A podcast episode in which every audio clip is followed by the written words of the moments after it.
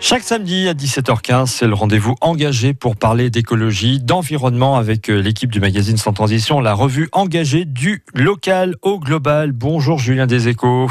Bonjour Eric. Vous êtes le directeur de publication. L'association ECO, basée à Marseille, milite pour une agriculture urbaine innovante. Leur objectif, assurer pour le futur un système alimentaire territorialisé durable en rapprochant alimentation et, agriculture.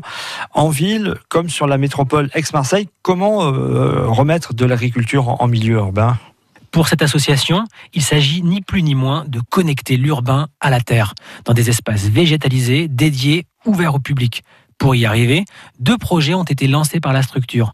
La création d'une ferme urbaine sur un hectare de friche rue Saint-Pierre dans le 12e arrondissement de Marseille, ainsi que celle d'un îlot potager dans un quartier prioritaire de la ville à Frévalon dans le 13e arrondissement de la cité. Voilà, le talus qui ouvre depuis ce printemps ses portes quotidiennement au jardin, euh, au jardinier amateur. Euh, que peut-on y apprendre? Il s'agit d'apprendre la permaculture et l'agroécologie au quotidien dans la convivialité. Ce lieu associatif ouvre ses portes aux adhérents du mardi au samedi jusqu'au coucher du soleil.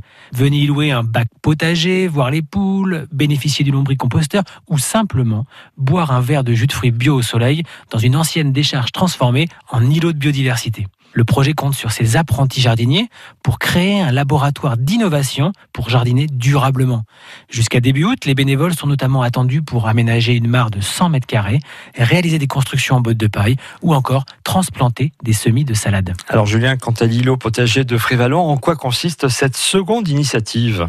Lors de sa création en 2018, le jardin de Frévalon a été le 42e jardin recensé sur le site du réseau des jardins solidaires méditerranéens de Marseille.